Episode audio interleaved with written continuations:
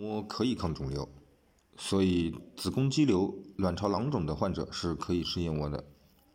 这些疾病它是因为体内激素水平不能够通过自身调节达到平衡的状态而造成的。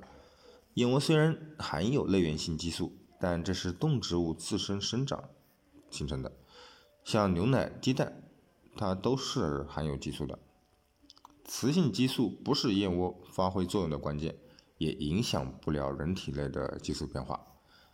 嗯，好了，关于有子宫肌瘤、卵巢囊肿的人可不可以吃燕窝这个话题，我们就聊到这里。